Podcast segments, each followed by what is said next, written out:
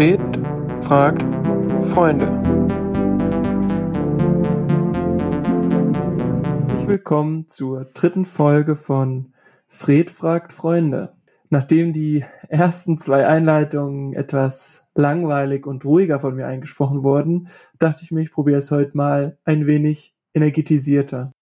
In der dritten Folge habe ich eingeladen Basti, der mein langjähriger Mitbewohner war und Lehramt studiert hat und eben mittlerweile Lehrer ist und der uns viel berichtet über das Thema digitales Lernen in Zeiten einer Pandemie, Ausstattung von Schulen, Abrufen von Fördergeldern und wie das eigentlich gesehen wird mit dem digitalen Lernen und eben auch, wie er es umgesetzt hat. Und ich freue mich ganz sehr, dass er bei mir war und wünsche euch jetzt viel Spaß.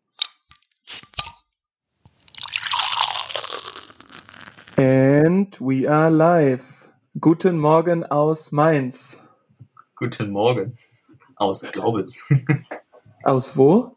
Aus Glaubitz. Das liegt zwischen Dresden und Leipzig. Ja, dann einen schönen guten Morgen, lieber Basti. Guten Morgen, lieber Fred. Schön, dass wir es heute geschafft haben. Vielleicht kannst du dich ja gleich nochmal vorstellen, als kurze Einführung. Also Basti und ich, wir kennen uns jetzt schon seit elf Jahren ist schon ein bisschen länger her, aber Basti war sozusagen die gute Seele in meiner ersten WG in Dresden. Ja, Aufräumarbeiter. so kann man es auch nennen. Und ich habe mir gedacht, ich lade den Basti heute mal, heute mal ein, gerade so zum Thema, wie läuft das denn eigentlich mit, mit Schule, mit digitalem Unterricht etc. Aber stell dich doch erstmal vielleicht kurz selbst vor. Ja, also ich bin der Sebastian. ähm, ja, ich habe ganz klassisch Lehramt studiert äh, an der TU Dresden für Geschichte, Politik und Französisch. Oder in Sachsen heißt es eine Gemeinschaftskunde. Und habe dann an der Uni noch gearbeitet, eine Zeit lang als Dozent. Und habe halt überlegt, was ich sozusagen weiterführend gerne, gerne machen möchte, weil mein Wunsch war eigentlich von Anbeginn so Richtung Medizinpädagogik zu gehen. Das gab es aber so damals 2004, 2005 noch nicht im dem klassischen Sinn. Und ähm, da ich keine Lust hatte, erst noch eine Ausbildung zu machen und dann Fernstudium etc., habe ich mich halt entschieden, ganz klassisch Lehramt zu studieren, habe das halt wie gesagt gemacht. Und nachdem ich dann dort in dem Berufsfeld an der Uni eine Weile gearbeitet habe, habe ich mir gedacht, okay, bevor du 30 bist. Bist du noch gar nicht, oder? Nein, bin ich noch gar nicht. Ne? Okay. Äh, und die Welt untergeht, äh, machst du noch mal das, was du gerne machen möchtest und habe dann äh, noch mal drei Jahre lang Physiotherapie gelernt, richtig, um praktisch das zu verbinden, also das Theoretische, nämlich das Unterrichten mit dem Praktischen als Fach. Und ähm, das mache ich jetzt auch. Ich bin Physiotherapeut, äh, einige Tage in, in einer ganz normalen Praxis und unterrichte aber in Pirna angehende Physiotherapeuten in ganz anderen Fächern, also hat mit, mit Politik jetzt relativ wenig zu tun und Französischgeschichte, so ein bisschen, aber eher wenig. Ja, unterrichte dann auch noch äh, Erzieher in Sachen Gesundheitsmanagement, und bin da so in der Weiterbildung, Fortbildung tätig. Also so verschiedene Berufsfelder, die halt alles immer meistens was Edukatives beinhalten und gleichzeitig aber das praktische physiotherapeutische Handwerkszeug irgendwo verlangen dabei. Mhm. Ja, danke für deine Vorstellung. Also merkt schon, du bist auf jeden Fall immer fleißig am Lernen, so wie es das auch sich, so wie es eigentlich sein sollte, ein Leben lang lernen und äh, nie, nie stehen bleiben. Aber jetzt aus aktuellem Anlass, glaube, ähm, an der Stelle es auch sagen zu dürfen. Dich hat's ja selbst schon erwischt in der aktuellen Zeit ja. mit äh, Corona. Und vielleicht bevor wir in das Thema intensiver einsteigen, ich glaube, der ein oder andere, der zuhört, weiß auch oder beziehungsweise kennt auch noch niemanden, der das so ganz konkret hatte. Wie, wie geht's dir denn jetzt? Ja, so ganz okay. Es ist halt immer noch mit äh, sozusagen gewissen Nachwirkungen verbunden. Also einfach so eine gewisse Schlappheit, weil das Immunsystem halt noch nicht ganz, ganz hochgefahren ist. Das ist halt anstrengend, weil ich halt körperlich noch nicht arbeiten darf.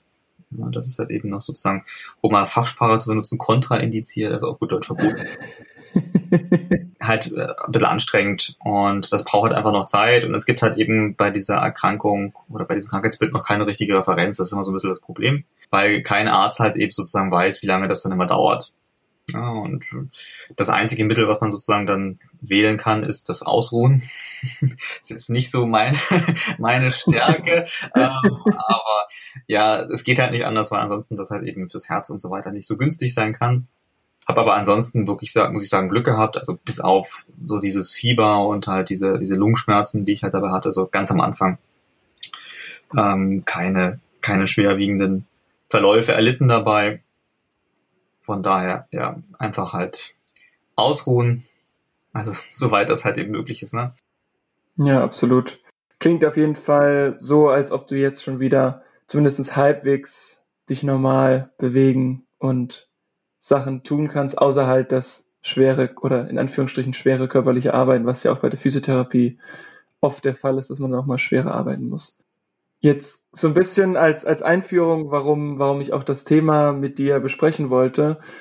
Ähm, wir haben ja auch schon mehrfach hier drüber gesprochen, dass ich auch auf dem Markt arbeite und auch so generell in meinem Freundes- und Bekanntenkreis gibt es jetzt die ein oder andere Familie, die auch Kinder in der Schule hat. Und jetzt wurde ja ganz aktuell auch wieder beschlossen, dass es einen kompletten Lockdown gibt, inklusive Schulen werden geschlossen. Das heißt also möglichst bestenfalls digitaler Unterricht.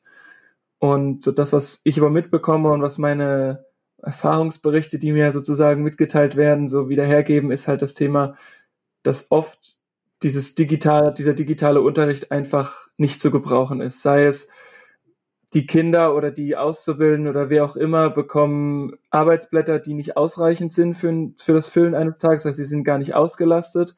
Und ich meine, wenn ich jetzt mich jetzt an meine eigene Schulzeit zurückerinnere, wenn es mal irgendwie so eine Stunde gab, in der man ja sich mit sich selbst und mit irgendwelchen Arbeitsblättern beschäftigen sollte, das ist halt alles andere als spannend gewesen. Und ähm, ehrlicherweise hat das auch nicht gerade dazu beigetragen, dass man irgendwie Lust hatte dazu, mhm. da eine, eine Sache abzuarbeiten oder sich an was zu, zu binden. Und von daher so ein bisschen die Frage, wie, wie machst du das denn? Also wie, wie nimmst du deine Schüler mit? Wie kriegst du das hin im digitalen Unterricht oder habt ihr überhaupt digitalen Unterricht? Ich habe auch gehört, dass manche Schulen einfach sagen, ja, okay, digitaler Unterricht ist halt, ja, müssen die Eltern dann mit ihren Kindern was machen? Deswegen ist die Frage, wie, wie handhabst du das denn? Es stimmt, es ist halt hier leider sehr, sehr stiefmütterlich. Ja, also du musst dir das so vorstellen, das war ja vorher schon ein Problem, noch bevor Corona überhaupt da war, dass es einen Kampf darum gab, genügend Laptops zu haben, einen anständigen Beamer zu haben. Ne? Also weil viele Lehrer halt auch noch ohne ohne Laptop, ohne ohne Beamer arbeiten, was ja auch prinzipiell nicht unbedingt ein Problem ist. Ja, das ist mhm. ja also ist ja nicht zwingend notwendig, ähm, aber es erleichtert natürlich schon, also gerade so auch in meinen Fächern die Arbeit enorm. Und da ist es natürlich schon ärgerlich, wenn du dann in so eine Schule kommst und äh, schließt halt dein Laptop an und versuchst den Beamer da in Gang zu bringen und dann geht er halt nicht, ne, weil er halt nicht richtig gewartet wurde. Ähm, die Schüler bekommen halt elend langsame Tablets oder Laptops in die Hand gedrückt, die zum Arbeiten kaum was taugen. Das heißt, da ist der Wille überhaupt schon, schon, ich sage jetzt mal, digital zu arbeiten, ziemlich gering. Jetzt kleiner Einschub. Und wenn es dann was gibt, dann, wie du schon gesagt hast, fehlt halt die entsprechende Fachkraft, das auch zu warten. Also es bringt mir halt auch nichts, wenn ich einen WLAN-Router von der Fritzbox dahin stelle, aber 600 Schüler sich in das WLAN einwählen, dann kann ich mir das WLAN halt auch direkt sparen. Oder wie du jetzt gesagt hast, wenn der, wenn der Beamer halt einmal hingehängt wurde und das war's, dann ja, nach fünf Jahren sollte da vielleicht auch mal eine Birne getauscht werden oder etc. Genau. Ne? Also es ist ja sowieso schon der Fall, dass es nicht in jedem Raum einen Beamer gibt. Also das ist ja sowieso schon so ein, so ein Punkt, der halt eben nervig ist, weil du musst dann im Sekretariat dir halt einen holen und es gibt halt nicht allzu viele und wenn du halt Pech hast, kriegst du halt den, der also so gut wie gar nicht funktioniert. Ne? Das ist dann halt eben gerade an sonnigen Tagen mehr oder weniger sinnfrei, weil die Schüler dann nichts sehen. Absolut. Und ich habe auch einen guten Freund von mir, der jetzt in einer, in einer Schule arbeitet, die haben so Magic Boards heißen die, glaube ich. Das heißt, es sind so Boards, wo du zum einen drauf zeichnen kannst, digital, ja. kannst es dann aber auch abspeichern, kannst aber auch deine PDFs oder Videos drauf abspielen. Das heißt, es ist, es ist ja nicht so, dass es nicht die Möglichkeiten gäbe. Ja, genau. Nein, das ist auch, muss man sagen, ehrlicherweise finanziell gar nicht so ein Problem, weil das Geld oftmals sogar wirklich da ist. Ja. Es wird aber nicht abgerufen, weil halt eben es an, an qualifiziertem Personal einfach fehlt die das halt umsetzen können, weil das eben also allein von einem Lehrer aus nicht nicht handelbar ist. Du brauchst halt wirklich jemanden, der sich um so Technik aktiv kümmert, weil wenn ich 50, 60 Laptops oder mehr dort rumstehen habe, die kann ich ja nicht alle alleine als Lehrer äh, warten. Ja, und Updates, ja genau, Wartung, ja, weiß, was ich meine. Ne? Also und ähm, das muss ja auch ständig dann wieder neu, neu kalibriert werden, das muss eingestellt werden. Ähm, aber das beginnt bei so kleinen Sachen wie eben zum Beispiel, dass kein Schüler bei uns einen WLAN-Zugang äh, hat. Ja, also in der in der Schule. Du hast dann ein paar Laptops, da ist das dann sozusagen integriert und da hat man auch gewisse Filter eingebaut, damit die halt dann eben nicht auf Facebook ähm, die Zeit verbringen. sondern halt eben wirklich für die reine Recherche und so weiter. Aber auch das ist halt immer nur eingeschränkt möglich. Dann ist der WLAN-Zugang sehr, sehr langsam. Sprich, also wenn zum Beispiel zwei Klassen, ah, 15 Mann, die Klassen sind bei uns in der Regel nicht so groß, parallel arbeiten wollen, dann kann das schon sein, dass das das Netz zum Erliegen bringt. Ne? Und dann ist das Geschrei halt eben groß, weil dann eben die Schüler sagen, ja, guck mal hier, das stürzt immer ab und ich kann jetzt nichts äh, sozusagen dazu beitragen, weil ich keine Recherche machen kann und so weiter und so fort. Ähm, also das torpediert halt eben den Unterricht und deswegen lassen viele meiner Kollegen, Kolleginnen das dann einfach weg, weil sie sagen, den Stress tue ich mir nicht an, denn es, es mhm. macht mir Ärger als irgendwie dass es was Positives in den Unterricht mitbringt. Ne? Und das ist halt schade, weil es halt uns jetzt genau in, in diesem Moment mächtig auf die Füße fällt. Weil wir haben jetzt Gott sei Dank dieses, dieses Lernen Sachs hier in Sachsen nennt sich das. Das ist so eine, so eine sehr große und auch wirklich gut gemachte Plattform, wo du okay. Unterricht digital sozusagen durchführen kannst. Es bedarf aber, wie gesagt, halt A, gewisser Grundkenntnisse und dann halt auch, dass jeder Schüler eine entsprechend stabile WLAN-Leitung hat ich kann dir jetzt sagen, so auch durch jetzt die Covid-Erkrankung habe ich ja meiner Schule angeboten, bevor der Unterricht komplett ausfällt, ähm, das halt eben digital zu machen, ne, also mhm. online. Ist bei praktischen Fächern natürlich immer nur eingeschränkt möglich, aber auch hier gibt es ja eben Möglichkeiten, indem man den Schülern vorher das sozusagen, also die, die Arbeitsblätter ausdrucken lässt, direkt im Sekretariat, sodass die die in die Hand bekommen haben. Ähm, die habe ich halt eben so bearbeitet, dass das eben eine logische, chronologische, gute Reihenfolge ergibt. Und dann haben wir uns sozusagen zuerst per WhatsApp Gruppenchat noch getroffen. Kannst dir vorstellen, das ist natürlich ein bisschen chaotisch auf den kleinen Telefon sozusagen. Absolut. Und äh, dann auch natürlich von der Sprachqualität und so weiter. Ging so, war jetzt nicht optimal, aber wir haben dann umgestellt ähm, auf, auf Zoom sozusagen. Da habe ich dann von einer guten Freundin, die Professorin ist, äh, einen Zugang bekommen, sodass du das halt eben benutzen kannst, unbegrenzt mehr oder weniger. Das ist ja immer limitiert auf 20 Minuten oder 40 Minuten oder sowas. Ja, genau, 40 und wenn du das Premium hast, dann kannst du es durchziehen. Aber vielleicht auch als kleiner Einwurf, ja. das ist halt so die, die, die Attitude, wie ich sie oft dann auch vermisse in dem Thema, nämlich, wie du gesagt hast, klar, das ist auf einem kleinen Bildschirm und jeder hat sein Handy gefühlt in der Hand und es wackelt und du hast nicht eine Ruhe und ja. es fordert dir als, als Lehrkraft ja auch sehr viel Energie ab, das dann auch zu machen. Aber wie du schon gesagt hast, ich kann es jetzt ausfallen lassen, was halt nichts bringt. Ja. Oder ich schaffe es zumindest über einen kleinen Bildschirm Wissen zu vermitteln oder zumindest zur Verfügung zu stehen für Fragen. Ja, das ist halt eben immer der, der, der Punkt, ne? Also ich, ich kriege immer so, so eine bisschen aggressive Grundstimmung, wenn ich halt dann immer höre, ne, das geht halt eben gar nicht. Ja, weil das ist halt eben, also ich kann auch Unterrichtsmaterial, selbst wenn ich das nur per E-Mail verschicke, ähm, so aufbauen, dass das für den Schüler trotzdem ganz interessant sein kann oder dass er dabei was mhm. lernt. Ja, und äh, das macht natürlich Arbeit, weil eben die Schritte sozusagen, die ich normalerweise erklären würde, ich dann so vorbereiten muss, dass der Schüler halt eben zum Beispiel jetzt einen Link bekommt, ja, oder halt ein Zusatzblatt, wo dann äh, eben ein gewisser Text vorhanden ist mit den Informationen, die er halt eben braucht, um die, um die nächstliegende Aufgabe zu lösen. Das bedarf natürlich dann schon so ein bisschen Voraussicht. Da muss ich halt immer antizipieren, wo könnte der Schüler halt eben Probleme kriegen. Ja, also wo kann er vielleicht was nicht verstehen, damit er die nächste Aufgabe äh, dann wieder nicht lösen kann. Wie kann ich das irgendwie handeln und so weiter und so fort. Das macht Arbeit, das so umzubauen und sich da auch reinzudenken. Und man macht da auch logischerweise Fehler, ähm, wo man dann im Nachhinein merkt, ah Mist, da hat der Schüler mehr Probleme, als ich dachte, ja, weil man selber das als logisch empfindet und der Schüler aber nicht macht Arbeit, ja. Auf der anderen Seite ähm, kann man aber auch dadurch eine sehr gute Lernkontrolle erzielen. Also weil ich habe das jetzt zum Beispiel so gemacht, ich habe Aufgaben erstellt, ähm, wo die Schüler halt eben gewisse Sachen selber sich erarbeiten müssen, ja, immer wieder mit, mit Fragen. Und dann müssen sie sozusagen einen gewissen Pool an Fragen erstmal beantworten, um überhaupt wieder zum nächsten Aufgabenfeld zu kommen. Und das kann ich ja dann online sozusagen einsehen. Ja, also kann ich genau sehen, wer ist wie weit und kann eben auch entsprechend gegenkontrollieren. Das wäre natürlich schön, wenn das einfach ganz elektronisch auf einer App ablaufen würde.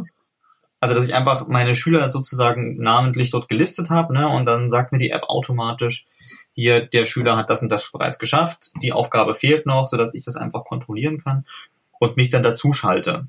Ja, also im Prinzip wie so eine Art, ähm, wie Wegbegleiter könnte man das fast nennen. Also, mhm. dass der Schüler auf mich zukommt oder ich auf den Schüler nur für den Fall, dass er halt eben an einer Stelle nicht weiterkommt. Ja, absolut. Und ich glaube, das, was du auch gerade beschrieben hast, mit dem, dass man Inhalte aufbereitet, das ist ja genau das, was ich am Anfang auch meinte mit dem, wenn ich ein Arbeitsblatt habe, dann ist es so, es ist halt so statisch, aber es ist halt auch viel Aufwand, wenn du zum Beispiel jetzt ein cooles Video oder vielleicht auch einen coolen Film zu einem bestimmten Sachverhalt gefunden hast, dann musst du ihn halt gucken, musst du dann halt dabei notieren, keine Ahnung, bei Minute 23.15 startet Sachverhalt AB ja. und dann gucke bitte bis Minute 26.15 und dann mach erstmal die Aufgabe. Das ist natürlich für dich ein enormer Aufwand. Ja. Auf der anderen Seite, ich meine, du musst immer das so sehen, wir werden dafür auch bezahlt. Ne? Und ich finde halt, es ist schon ein Privileg in diesen Zeiten, dass man halt eben sich über, ich sag jetzt mal, Gehaltskürzungen in der Hinsicht da keine Sorgen machen muss. Mhm. Weil egal ob jetzt Schule aktiv ist oder egal ob ich jetzt von zu Hause aus arbeite oder nicht, ähm, ich dasselbe Geld bekomme. Und das ist schon, schon ein großer Vorzug im Vergleich jetzt zu anderen Berufsgruppen. Sprichwort, also sprich Lockdown ne, mit Geschäften und so weiter, die nicht wissen, wie es jetzt weitergehen soll, ihre Miete vielleicht nur noch schwer bezahlen können oder gar nicht bezahlen können. Die, die Sorgen habe ich in der Hinsicht Gott sei Dank nicht. Und ich finde, das ist dann einfach auch eine, eine Art Pflicht, äh, meinerseits halt eben aus dieser prekären Situation da irgendwie das Beste noch rauszuholen. Also klar, ich ärgere mich auch, bin ja auch ein Mensch, ne, über, über diese grundsätzlichen Probleme, die ja einfach sozusagen gegeben sind weil es halt einfach vieles einfacher sein könnte, also deutlich einfacher und deutlich effektiver. Auf der anderen Seite hoffe ich einfach, dass es durch diesen Druck, den es jetzt gibt auf diese Schulen, ja, sich mhm. mehr Richtung Digitalisierung zu öffnen, es wirklich einen nachhaltigen Schub gibt, ja, der jetzt nicht sozusagen wieder im März vorbei ist, sobald ich sag mal hoffentlich äh, durch Impfungen und durch besseres Wetter und so weiter die Schulen wieder in einem relativ normalen Rhythmus arbeiten können, oder sagen wir mal vielleicht nicht im Herbst, aber dann im, ab, ab Sommer und so weiter, ne? Sondern dass es halt wirklich einen nachhaltigen Effekt halt eben hat, so dass in Zukunft bei solchen Situationen oder auch im Allgemeinen wir halt eben mehr auf dieses Digitale zurückgreifen können. Weil das große Problem, was ich sehe, das Corona ist jetzt sozusagen der, die Initialzündung. Aber wenn du dir mal anguckst, wie viele Lehrer in, in Rente gehen werden in den nächsten Jahren, ja, also die haben ja jetzt schon in NRW teilweise das Problem, dass, dass teilweise ganze Jahrgänge über mehrere Wochen nicht unterrichtet werden. Teilweise mhm. selbst Abitur, also Klassen, die ins Abitur gehen, werden teilweise nicht mehr unterrichtet, sondern bekommen Aufgabenzettel reingelegt. Mit äh, Unterrichtsstoff, der aber fürs Abitur relevant ist. Das ist halt eben absolutes Unding. Hier in Sachsen hat man es bisher immer noch ganz gut geregelt. Aber auch hier ist einfach aufgrund von Fehlentscheidungen von der Landesregierung und vom Kultusministerium das so, dass einfach ein, ein eklatanter Mangel auftritt und der halt sich immer weiter verfestigt und wir es gar nicht anbieten können, den, den ganzen Schulen genug Lehrer zur Verfügung zu stellen. Also muss ich mir was überlegen. Und da ist so digitaler Unterricht eine Möglichkeit, ne? weil das ist ja was zum Beispiel jetzt auch mal ganz witzig ist. Wir haben schon im März gesagt, es wäre eigentlich super, wenn man praktisch eine Klasse mit, weiß ich was, fünf, sechs Mann ausstaffiert oder von mir aus auch mhm. zehn mit entsprechendem Abstand eine Leinwand dort reinbastelt, einen Beamer, ähm, sodass die mich sehen, ja, als Lehrer. Und ich bin aber in einem ganz anderen Raum mit anderen Schülern. Auch wiederum. Maximal sagen wir mal zehn Leute. Ja, ja. ja also einfach eine Übertragung. 20, ja. ja, genau. Einfach eine Übertragung, ne? So, dass man halt eben nicht 30 Mann oder 25 Mann in einen Raum sperrt. Ähm, und wenn man es ganz, ganz schick machen möchte, um die Lehrer komplett zu isolieren, ähm, dann müsste der Lehrer halt eben einzeln, entweder von zu Hause oder weiß ich wo, in diesem Raum halt stehen und es wird halt übertragen. Ja, mhm. so direkt. Aber dazu fehlen uns halt eben, wie gesagt, die gesamten ganzen Mittel, äh, auch hinsichtlich der Kontrolle. Also ich kann vielleicht so weit sagen, mit äh, dem Mädel, mit der ich da ganz gut befreundet bin, die, die arbeiten eben genau an solchen, an solchen Verfahren mit Hinblick darauf, dass man eben versucht, die ganzen Verlage und so weiter so ein Stückchen obsolet zu machen. Ja, das mögen die natürlich gar nicht, aber auch dieses klassische Schulbuch für jedes Bundesland, für jedes einzelne ein Buch, ja. Ja, ne, also einfach ein Buch und nicht dieser ganze Mischmasch und das halt eben so digital aufzubereiten, dass jeder Schüler halt eben das zu bearbeiten hat und als Lehrer ich dann einfach fungiere als eine Art Berater. Ja. Ähm, und in diese Richtung, denke ich, wird sich das auch entwickeln, also muss es sich wahrscheinlich auch entwickeln, weil wir einfach gar nicht die Ressourcen, die humanen Ressourcen haben, um das abzudecken. Und glaubst du, dass, ich sag mal, mit dem digitalen Unterricht, den du, den du jetzt forcierst und den du auch durchführst, dass du die Lernerfolge genauso erreichen kannst oder deine Schüler die erreichen können, wie wenn es jetzt Präsenzunterricht wäre? Auf der einen Seite natürlich bei, bei praktischen Übungen und so weiter ist das halt schwierig. Ja, also vielleicht so ganz kurze lustige Szene. Zwei, zwei Mädels aus meiner Klasse saßen halt zusammen vor ihrem Telefon. Mhm. Und äh, dann habe ich halt eben so vorgelesen, was man da für Bewegungen machen muss mit den Patienten etc. und wie, wie das halt zu bearbeiten ist. Und dann haben die das halt eben vorgezeigt. Mhm. Ja, und das war halt ganz, ganz niedlich. Ähm, also natürlich über, ich habe es angesagt, was sie machen müssen, und sie haben es versucht umzusetzen.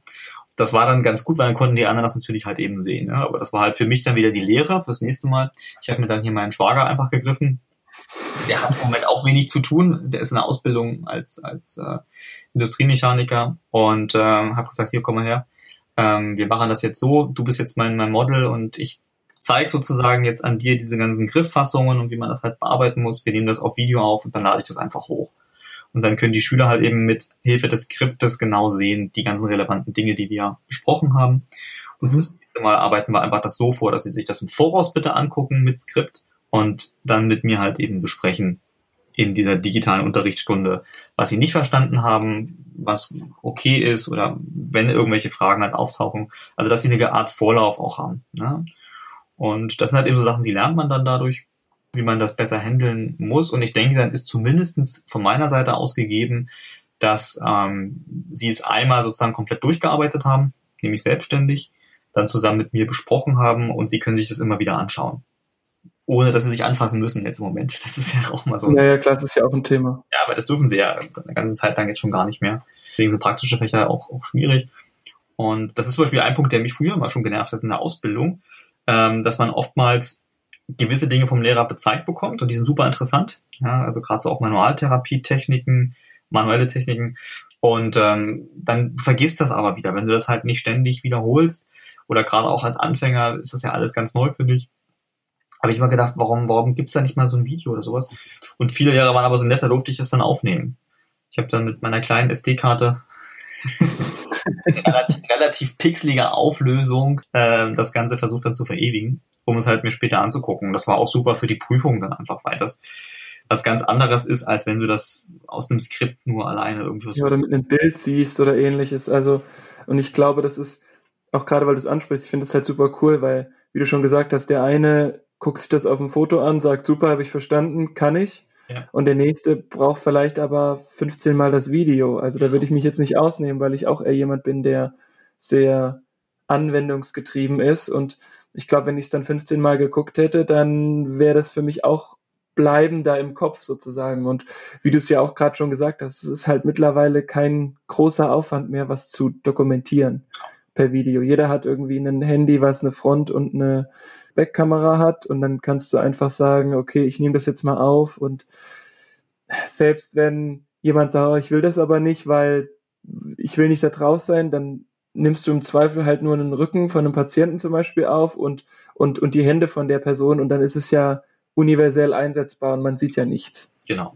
Ja, also da gibt's, es gibt genug Möglichkeiten, das auch einzugrenzen, Gott sei Dank dahingehend auch als Beispiel auch für die Patientin. Ne? Also jetzt nicht, wenn ich als Lehrer fungiere, sondern als, als reiner Physiotherapeut.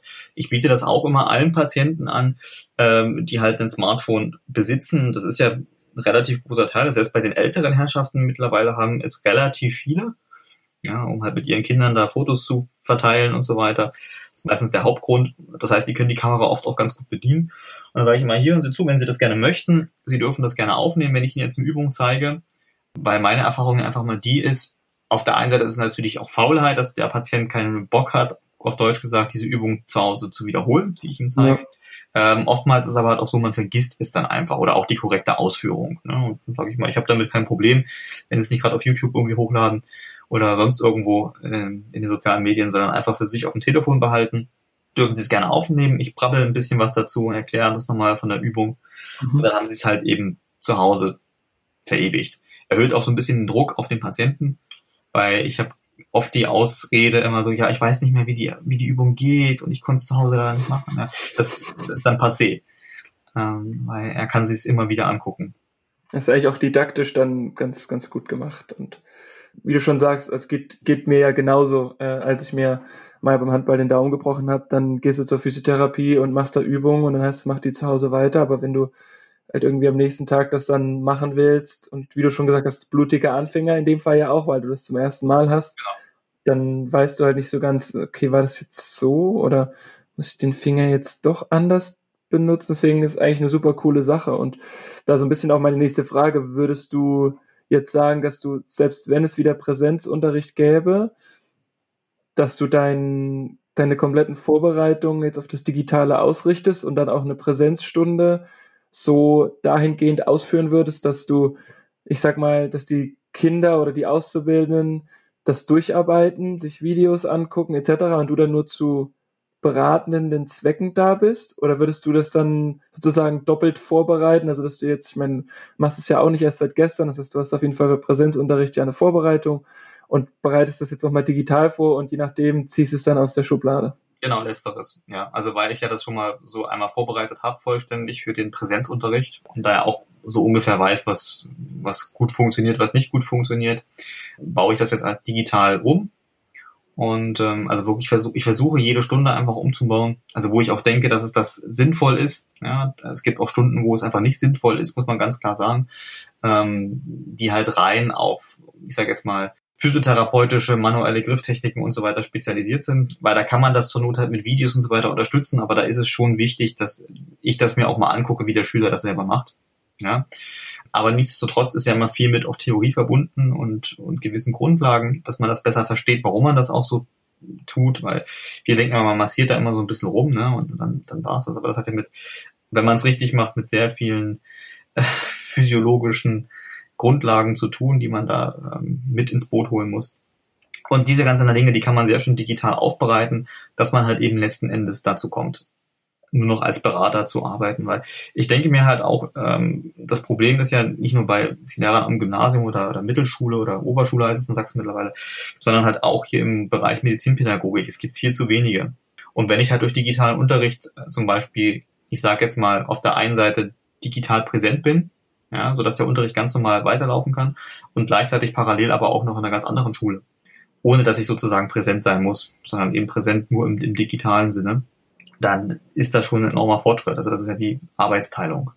Absolut. Und gerade das, was du ja auch meintest mit dem, es gibt Lehrermangel, dann könnte man dem ja in Anführungsstrichen vorbeugen.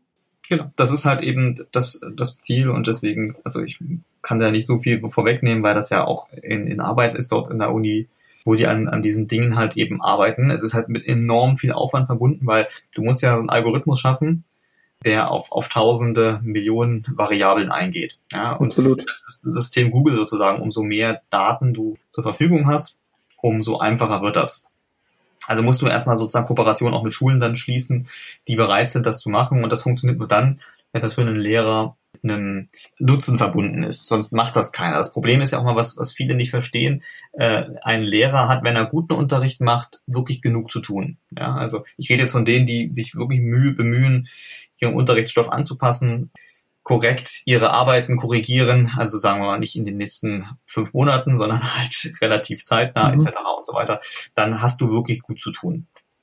Und für die ist es natürlich dann immer ähm, besonders ärgerlich, wenn halt vom Kultusministerium oder sonstigen Stellen oder von der von der Schule selbst irgendwelches Qualitätsmanagement zum Beispiel kommt, wo du ellenlange Bögen ausfüllen musst, wie der Unterricht besser sein kann, wo du aber genau weißt, das kostet dich jetzt eigentlich nur Zeit und bringt aber qualitativ eigentlich sehr, sehr wenig. Ja, da ist die ablehnende Haltung extrem groß und daraus wird meistens auch dann, dann nichts. Und da geht's ja auch schon direkt los, warum ist das dann ein Bogen? Warum kann nicht jeder Lehrer einfach ein kurzes Video-Statement eine Minute einreichen und ja, genau. Aber das ist halt in diesem Land sehr, sehr vertragt. Also ich habe ja Gott sei Dank durch diese verschiedenen Berufsfelder ganz gute Einblicke auch zum Beispiel Qualitätsmanagement im Krankenhaus, ja, da gibt's ja richtige Zertifizierung, ISO, weiß gar nicht, wie die jetzt heißt, ja, ist aber das gleiche Prinzip sozusagen, bloß noch wesentlich krasser als in der Schule, ist oft mit wenig Nachhaltigkeit verbunden, ist halt wie so ein Aushängeschild, die meisten Patienten wissen darüber aber gar nichts und wenn du mal mit Schwestern oder Ärzten redest, ist das bei den meisten sehr, sehr unbeliebt, weil es mit enormen Aufwand verbunden ist,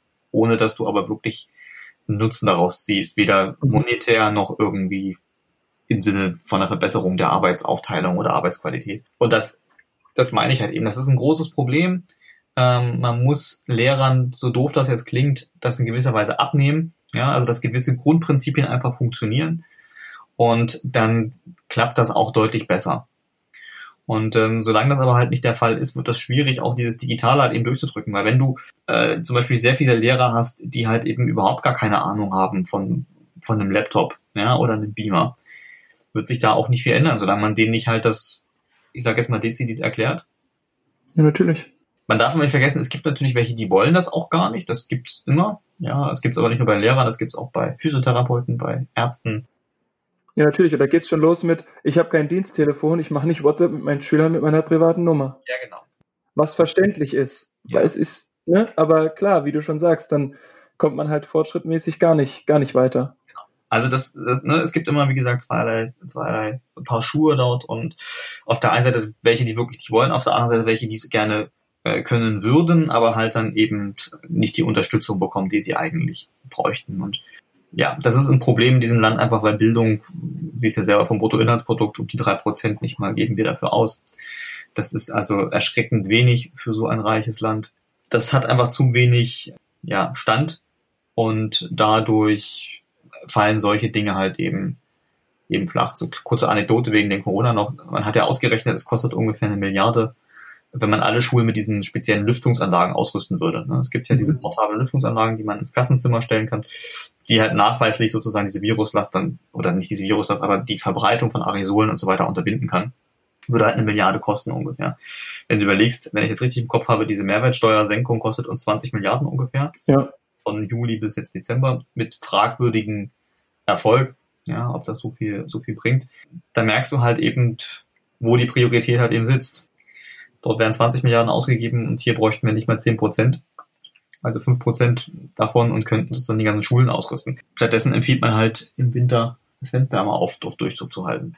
Jetzt wieder zurück zu deinem, zu deinem Unterrichtsstoff. Ist es denn so, und du hast ja auch Kolleginnen und Kollegen, wenn die merken, dass es bei dir gut funktioniert, ist es dann eher so, dass sie, ich sag mal in Anführungsstrichen, neidisch sind und sagen, ah ja, was der Basti da macht, das ist ja, äh, weil sie vielleicht nicht mit klarkommen oder überfordert sind, oder sagen sie eher aus Neugierde, ja, wie machst du das denn eigentlich?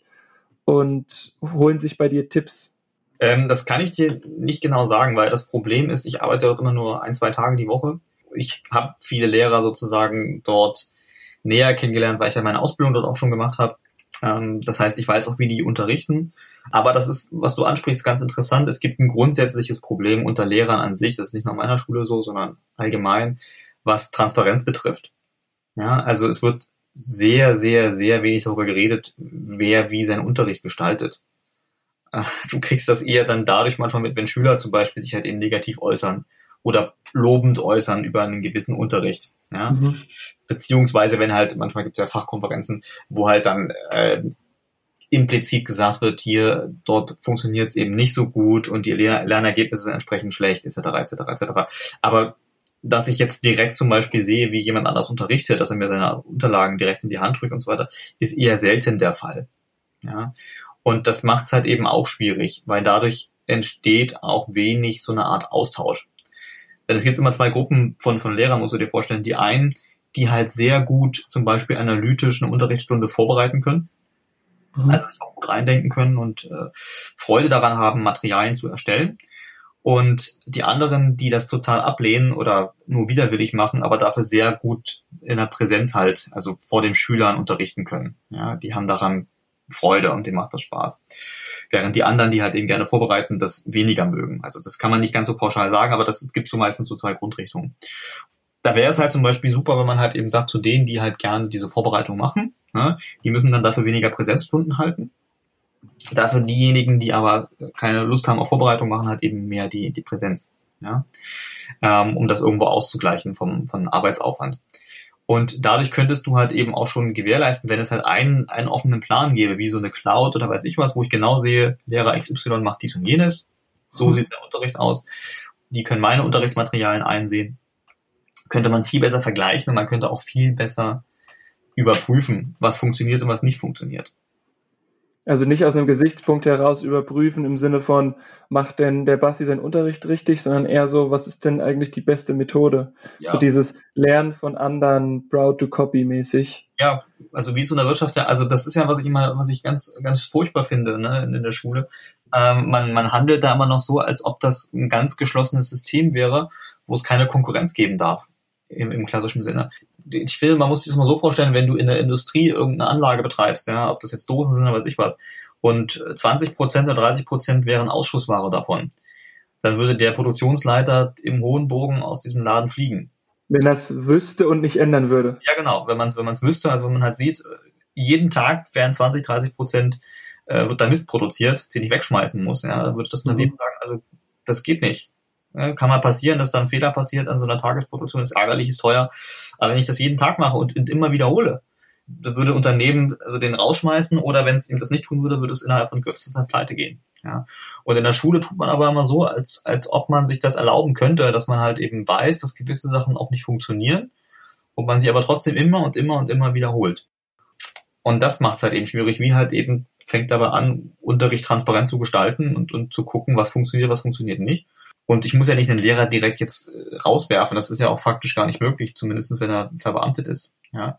Aber dass ich so eine gewisse, auch vielleicht Anreizsystem ähm, erschaffen würde, nämlich zum Beispiel, wenn, wenn, wenn ich halt sehe, der macht sehr, sehr viel und der Unterricht funktioniert gut, oder das kann ich vielleicht sogar publizieren oder was auch immer, dann äh, wäre das durchaus in Interesse, finde ich, einer Leistungssteigerung, wenn man sowas initiieren würde.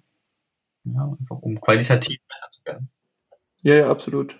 Und vielleicht als, also man merkt ja schon, dass du dir über, über solche Sachen auch ganz viele Gedanken machst und das auch vergleichst mit der, mit der Wirtschaft. Und ich glaube, es sind viele Gedanken, die auch jetzt nicht per se in einem Lehramtsstudium mit vorhanden sind. Ja, du hast verschiedene Sachen ange, angeteasert von äh, Nutzung von digitalen Medien über wie nutze ich eigentlich einen Laptop etc. bis hin zu, was du gerade am Ende meintest, wenn es 20 Prozent Ausschuss gibt, also wenn halt quasi 20 Prozent aller Unterrichtsstunden Quatsch sind, naja, dann müsste ich halt vielleicht eigentlich schon mal was machen, weil es eine sehr hohe Fehlerquote ist.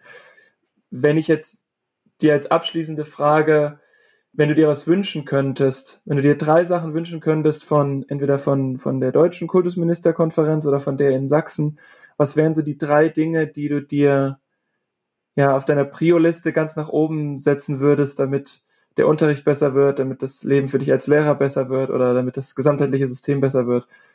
Was wäre das? Okay, drei nur. okay. ähm, ja, also als allererstes würde ich halt mir wünschen, dass halt äh, dieses föderalistische Bildungssystem abgeschafft wird.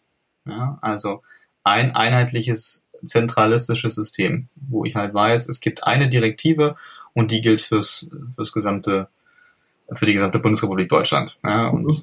wenn ich von Berlin nach Hamburg ziehe oder von Hamburg nach München, dass ich mich nicht darum sorgen noch muss, dass es wieder völlig andere Lehrpläne gibt und andere äh, Systeme und ich eigentlich sogar teilweise gar nicht sofort unterrichten kann äh, oder die elfte Klasse dort faktisch ein Jahr zurück ist, dass es sowas halt nicht gibt, sondern dass es halt eben ein einheitliches System gibt. Und dahingehend aufbauend logischerweise, dass eben auch die Unterrichtsmaterialien, also als zweiter Wunsch, A, vereinheitlicht sind, also in Hamburg wie in München die gleichen sind mhm. und entsprechend halt eben so digital aufbereitet sind, dass ich als Lehrer ständig Zugriff habe auf, ich sag mal, hunderttausende Unterrichtsmaterialien, die entsprechend mit aufbereitet sind, äh, an denen ich selber mitwirken kann, wo ich sozusagen transparent sehe, was macht mein Kollege XY im Bundesland Schleswig-Holstein besser oder anders, so dass ich einfach einen ganz anderen Input und eine ganz andere Vergleich habe, als ich den jetzt habe. Und der dritte Punkt, und ich glaube, der ist so auch mit entscheidend, weil er sozusagen vom Ursprung her rührt, ist, dass die Ausbildung, also sprich das Studium, eben in diese ganzen Richtungen, die du eben auch angesprochen hast, Umgang mit, mit Medien. Also das gibt es ja teilweise schon, aber den, den richtigen professionellen Umgang mit neuen Medien und so weiter, dass der viel mehr forciert wird, dass das Lehramtsstudium einfach viel mehr angepasst wird an, an die Gegebenheiten des 21. Jahrhunderts. Also sprich halt eben, dass man den Leuten dort klar sagt, das ist zwar eine Schule und ihr werdet in der Regel verbeamtet, ja, aber trotzdem funktioniert es, soll es funktionieren wie eine Art Wirtschaftsfabrik im positiven Sinne. Nämlich, dass ich immer versuche, mich zu verbessern. Mhm. Ich glaube, das würde einfach viel helfen, wenn, wenn da grundlegende Entscheidungen getroffen werden würden, ähm, weil man dann aus diesem Dornröschenschlaf so ein Stückchen erwacht. Absolut. Und ich glaube, das sind alles, alles Punkte, die es ist jetzt kein dünnes Brett, wo man mal draufsteigt, was dann bricht, sondern da muss man schon sehr, sehr lange dran sägen, bevor man diese generellen Entscheidungen auch treffen könnte, würde. Und ich glaube auch gerade bei dem Punkt Transparenz würde es halt auch viel, viel Widerstand geben. Ja. Eben weil du dann, ich sag mal, du hast es vorhin mit 20 Prozent betitelt, diese, diese Blindleistung von, von Lehrerinnen und Lehrern, die halt vielleicht nicht mal bösen Willen unterstellt, aber vielleicht einfach nicht guten Unterricht machen. Das würde dann halt einfach transparent werden und das, also natürlich würde es dem System helfen, aber ich glaube, die, die Menschen dahinter hätten damit ein enormes Problem, weil es natürlich das aufdeckt. Ja, aber man könnte das jetzt mal versuchen, so clever zu machen. Beispielsweise, wenn halt Unterricht, also du musst als jeder Lehrer müsste Unterricht sozusagen vorbereiten, ja. Und das ist halt eben das Problem. Man braucht dafür einen sehr, sehr, sehr, sehr komplexen guten Algorithmus. Und dass im Prinzip maschinell dann erkannt wird, was funktioniert von diesen Unterrichtskonzepten ja, die jeder einzelne Lehrer entwickelt hat, so dass sich die besten Konzepte durchsetzen. Und mit diesen Konzepten, das müssten dann halt eben allgemeingültige Linien sein, mit denen man halt eben unterrichten kann, so dass selbst die, die, ich sage jetzt mal vielleicht nicht die allerstärksten sind, was Unterrichtsgestaltung betrifft, ja, äh, dann trotzdem auf die Materialien aber zurückgreifen, die halt eben funktionieren, mhm. wissentlich.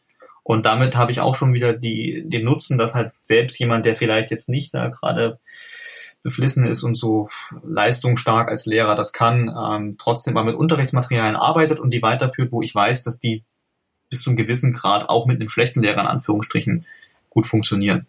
Also als so eine Art Backup könnte man das fast dann nennen. Das ist ja auch Sinn und Zweck der ganzen Angelegenheit. Man versucht den Lehrer so nicht obsolet zu machen, aber dass einfach die, die individuelle Fähigkeit so ein Stückchen zurückweicht, um halt nicht sozusagen den Lehrer ähm, ja, arbeitslos zu machen oder dass es egal ist, ob ich jetzt gut arbeite oder nicht gut arbeite, aber einfach um diese hohe Ausschussrate, die halt eben durch schlechten Unterricht und durch schlechte Lehrer eben generiert wird, zu minimieren. Und das zum Gemeinwohl, nämlich dass es guten Unterricht gibt, die Schülerinnen und Schüler gefördert werden und gleichzeitig eben, ja, ich sag's, sag jetzt einfach mal, die Leistungen steigen und vielleicht auch die Lust am Lernen steigt. Ja, genau. Ich glaube, das ist ein, ein, guter Punkt, an dem man, an dem wir jetzt einfach mal einen Cut machen können. Basti, vielen Dank für deine Zeit. Gerne. Und dann drücke ich dir die Daumen, dass es weiterhin bergauf geht bei dir in der körperlichen Verfassung und äh, auch, dass die, dass deine Schule vielleicht das eine oder andere auch umsetzt oder schon umgesetzt hat von, von den vielen Ideen, die du hast.